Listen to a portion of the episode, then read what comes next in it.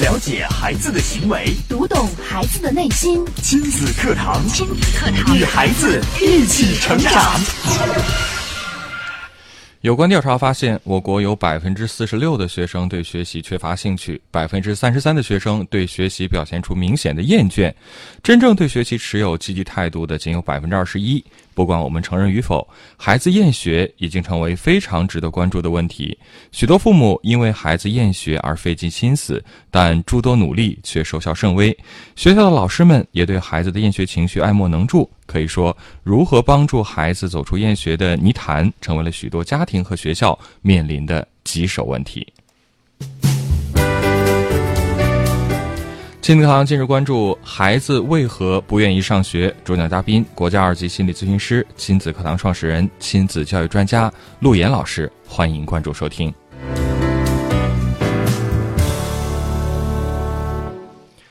我是主持人袁明阳，我是主持人潇潇。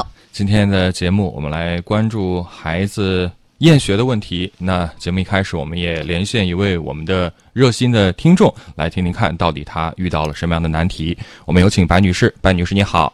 你好，白女士。主持人好。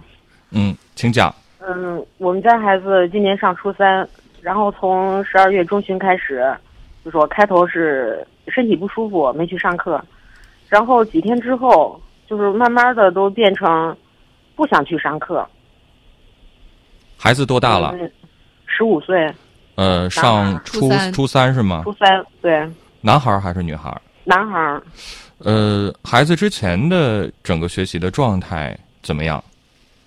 嗯，他这一学期开学就就说不是很积极，老师有跟我们沟通说那个作业完成情况不是很好，跟他说过之后了。就说他说会好好完成。嗯，我想了解一下白女士，平时你跟孩子之间的沟通和交流多吗？就是孩子有什么话愿意跟你讲吗？嗯，还还可以吧。有时候你问问他，他也说在学校啊，跟同学之间呢。嗯，他也会说。那这次孩子不愿意去上学，你了解到的原因是什么？就是不清楚，因为我们后来也去学校，就是找他们老师，或者是跟他关系比较好的同学也了解过。嗯，大家都比较奇怪，说没有觉得怎么样，就说对他不去上学都挺奇怪了。嗯，你跟孩子关于他说累，累，对，他就说累。哦，因为什么累也没有讲。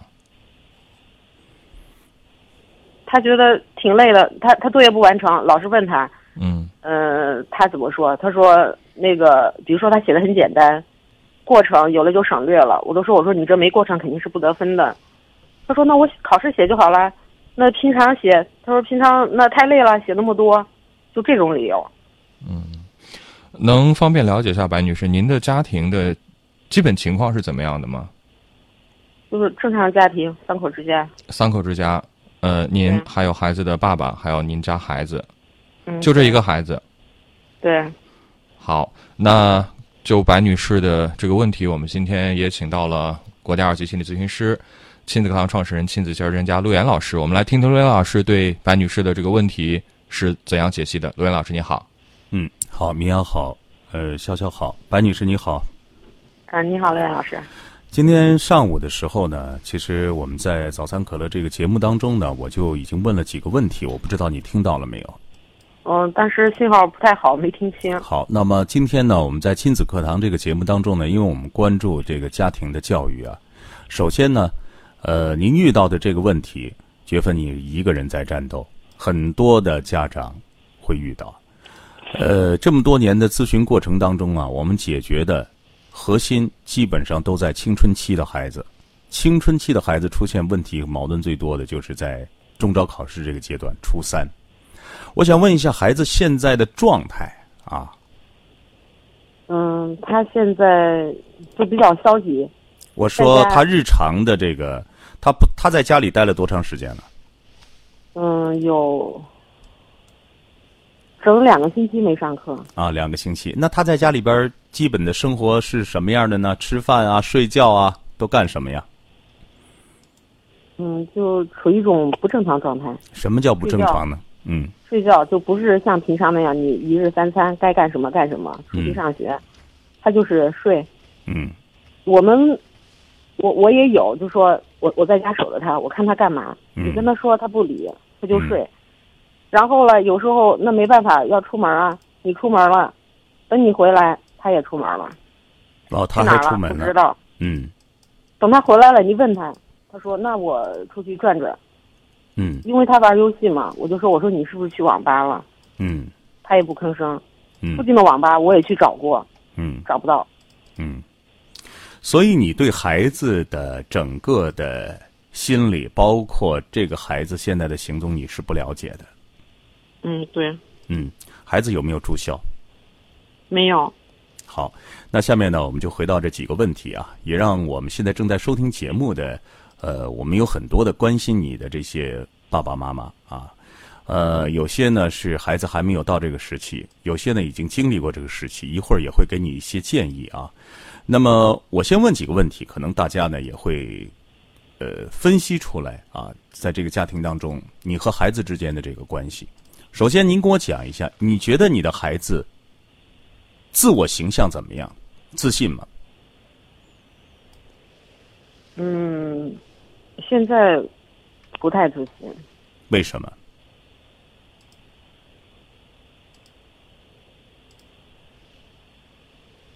有什么难言之隐吗，白女士？没有没有，啊因为他就是在七年级和八年级的时候，他成绩都还不错。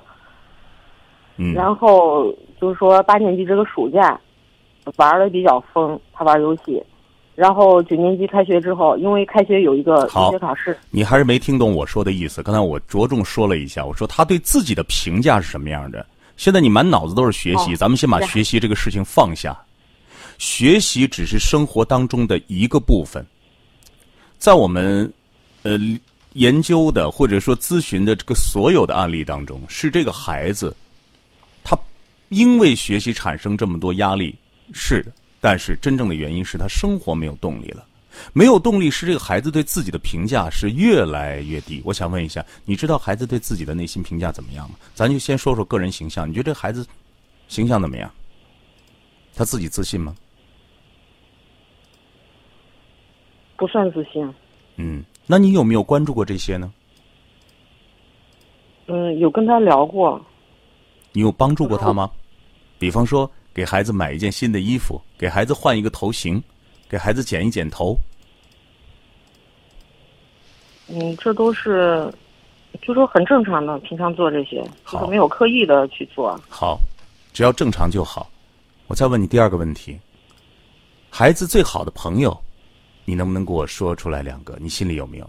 知道吗？嗯，有，他有两个最好的同学，嗯，上学的时候他们都一会一块儿走，嗯而且呢，就是可能在路上会多耽搁一会儿，因为都离得比较近，站到那儿，呃，聊一聊，说一说，然后才回家。这个我知道。这个你了解啊。对。孩子身上有什么样的优点，跟我们分享一下，分享五条，孩子身上的优势。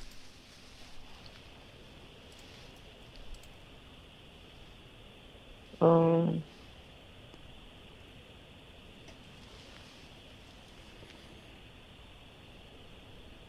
难道让我们现在就安静下来吗？一切？他应该算是，就说善良，善良最基，本的。然后呢？嗯，平常做事也算是循规蹈矩了。循规蹈矩。还有什么？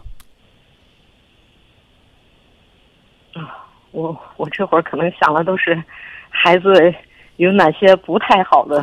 你不是这会儿想的是孩子有什么不太好的，是你一直想的可能都是这些。你爱孩子吗？爱孩子，我听到你的声音当中是愤怒和冷漠。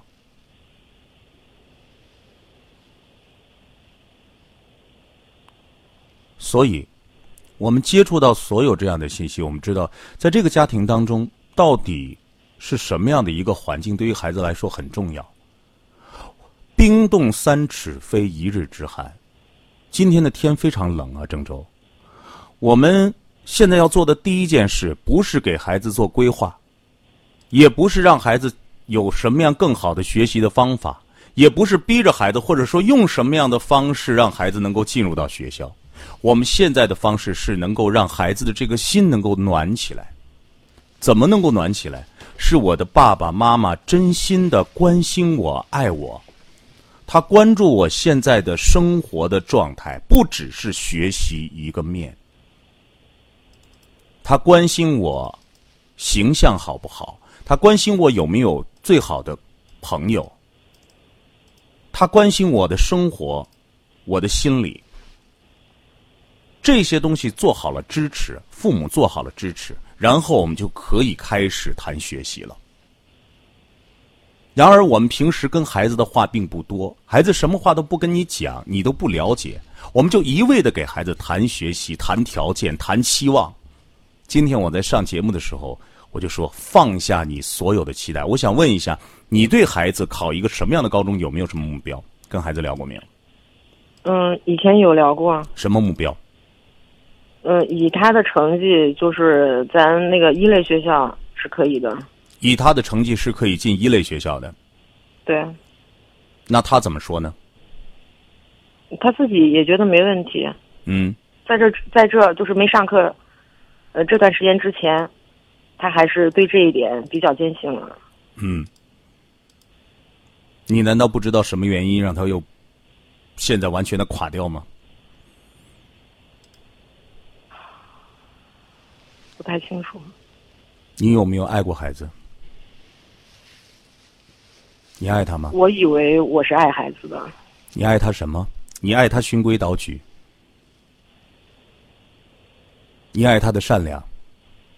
除了这，你还爱过他什么？试想一下，我们现在在一个单位工作，领导每天都要求。说你必须完成好明天的绩效，啊，明天要谈五个客户，必须拿回来一百万。然后领导也不会给你任何的温暖，只是要求这样一个结果，并且这个结果他很难做到。所以这个孩子天天工作，天天工作，天天工作，最后垮掉了。所以每一个家庭的问题都不一样，不是靠一种解决方法能够解决的。我听到你的声音当中，我没有感受到你对孩子的那份关心、温暖和爱。我甚至能够感觉到你对孩子的有那么一股讨厌、嫌弃。我特别希望你能够发现孩子身上好的部分，能够给孩子先做到一个支撑的体系。我不知道你平时是怎么跟孩子交流的？你会对孩子大吼大叫吗？有过。你是不是只要求孩子在学习上不断的提高？是不是每天跟孩子，你想一想，每天你说的话，十句话的话，有几句话是关于学习的，有几句话是关于成绩的，有几句话是关于一类学校的。你有没有了解他今天吃的好不好？今天冷不冷？哪个是他最好的朋友？他现在的日子好过吗？心理压力好，心里内心最想说的话跟谁说？你有没有交流过？嗯，这段时间就是我们试着跟他去交流，就说不谈学习。我们现在已经不跟他说学习了。嗯。就说希望知道他心里到底是怎么想的，但是他不跟我们说。嗯。所以。前面做的事情总是要还的，但是在遇到这个节口的时候，你会发现很多东西你失控了。我想问一下，孩子手头有手机没有？没有。那他平时，你们在，你们俩的工作都很忙吗？白天的时候，孩子就自己在家吗？嗯，我有时候也会在家。嗯，那孩子现在的日常什么样的？是每天在待在他的屋子里，还是要出门？嗯，有有出门，但是大部分时间在家。哦，我知道出去干嘛，你不知道吗？应该是去网吧。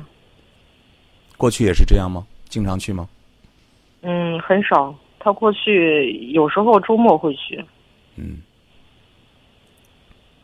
那你现在告诉我，你想不想解决这个问题？想，想解决想，想解决什么问题？很明确的告诉我，你想解决什么问题？跟孩子沟通，知道他真正的想法。嗯我知道。然后呢？这就是你想要的结果是吧？这一点是最重要的。还有什么？嗯，听听他自己的规划，然后，呃，当然还是会回到上学这一块儿，然后呢？那就正常的。知道孩子为什么越来越往后退，越来越蜷缩在自己的这个小屋子里吗？我们现在来看你这个事情的时候，你知道，对于我来说，啊，对于可能很多过来的家长来讲，包括对于我们面对的很多的一些出现问题的家长，你这个还是算轻的。如果你还按照现在的这种状态看待孩子的方式，有可能孩子连门都不出了。有些孩子是要把三餐送到屋子里的，有些孩子就不睡觉了，有些孩子疯了，有些孩子跑了。你听起来可能会觉得这个事情，那我的孩子会那样吗？但是如果我们现在不去做转变的话，我们没有办法。所以我想给你的方法，现在孩子什么话都不跟你讲了，因为他的心已经完全凉了，所以我们不可能把孩子的嘴掰开，你说是不是？对，所以你现在要做的事情就是闭嘴，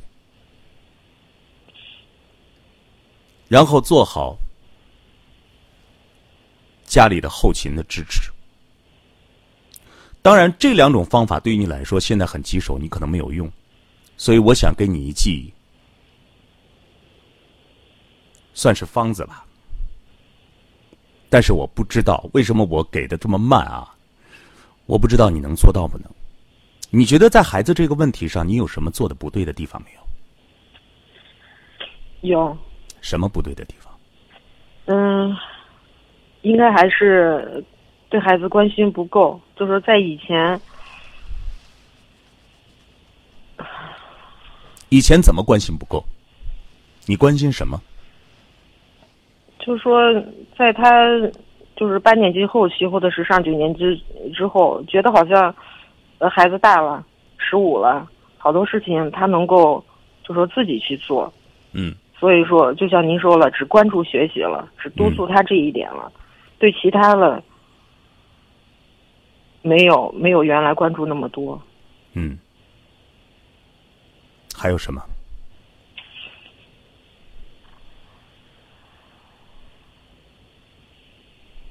其你对孩子爱吗？你能看到孩子身上做到的部分和他的优点吗？你看，我说我喜欢你，然后我都说不出来你有啥可以喜欢的东西。我真的喜欢你吗？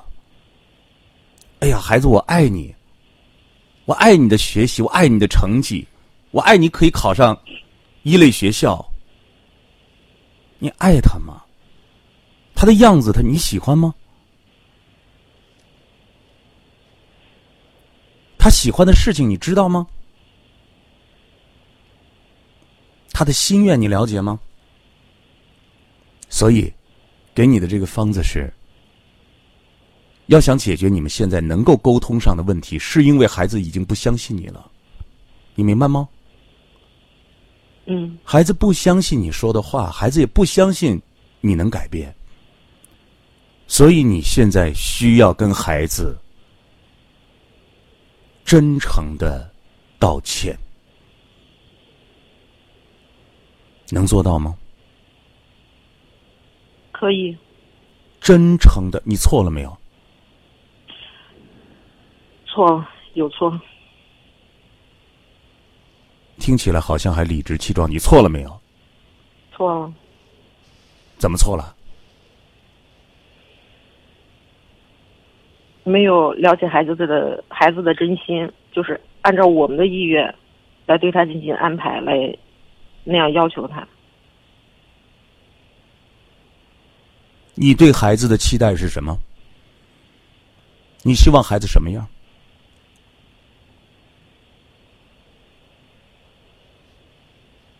活得开心。还有什么？对于现在来说，就是活得开心，然后他今后能够靠自己过自己想要的生活。白女士，今天你的声音通过广播传出去啊，希望你能够记好你今天说的话，活得开心，能够让孩子为自己而活，为将来打算。但凡你做的事情是违背孩子的这个原则的，你要考虑一下，你该怎么调整你对孩子的方法。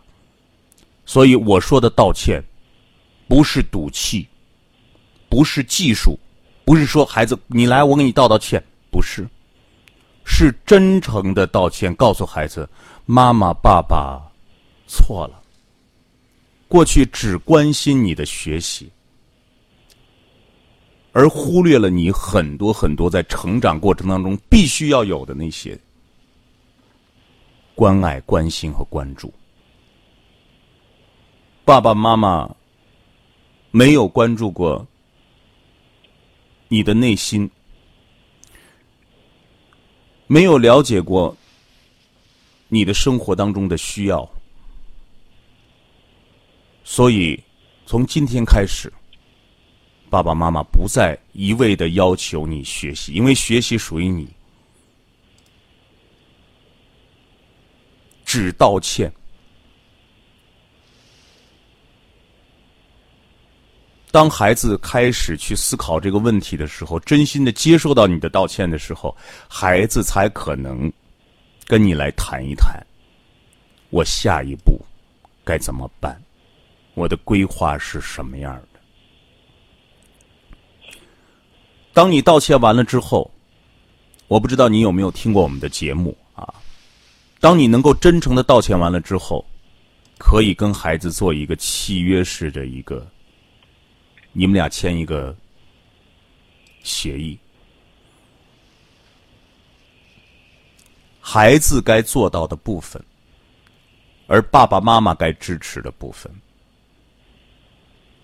你的孩子有没有零花钱？嗯，平常就是给他那个吃早饭的钱。哦，吃吗？知道吗？吃吗？有时候吃。嗯。孩子有家务活吗？很少。把所有的时间都规划到孩子的学习里去了。好，道歉这件事能做到吗？可以。你想怎么道歉？嗯，就像您说了，嗯，的确，做父母的只关注学习了，其他方面对他的关心不够，没有听到他内心的话。你知道孩子现在最想干什么吗？不知道。好。就从这次道歉开始，满足他的一个愿望。只有在这种状态下，我们才可以跟孩子商量，我们下一步怎么办。所以，我现在首先处理的是你现在和孩子的一个焦点矛盾的问题。如果孩子压根儿就不信任你，孩子觉得你还是过去那个样子。你再怎么跟孩子谈未来都是零。孩子的心暖起来了，孩子觉得自己活得有意义、有价值了，觉得，哎，我爸爸妈妈好像还理解我，还有那么点支持我，啊，孩子才有可能跟你共同的来面对现在的压力和困难。而你的期待，只会让他继续的延伸更大的压力。好了，我们交流这么长时间，我希望您这样，您可以不挂断电话。我们一段广告之后回来，呃，邀请更多的我们的朋友，还有我们的新闻观察员，给你一些建议，好吗？嗯，好的，谢谢老师。好。嗯，感谢罗岩老师。明天亲子课堂节目，我们不见不散。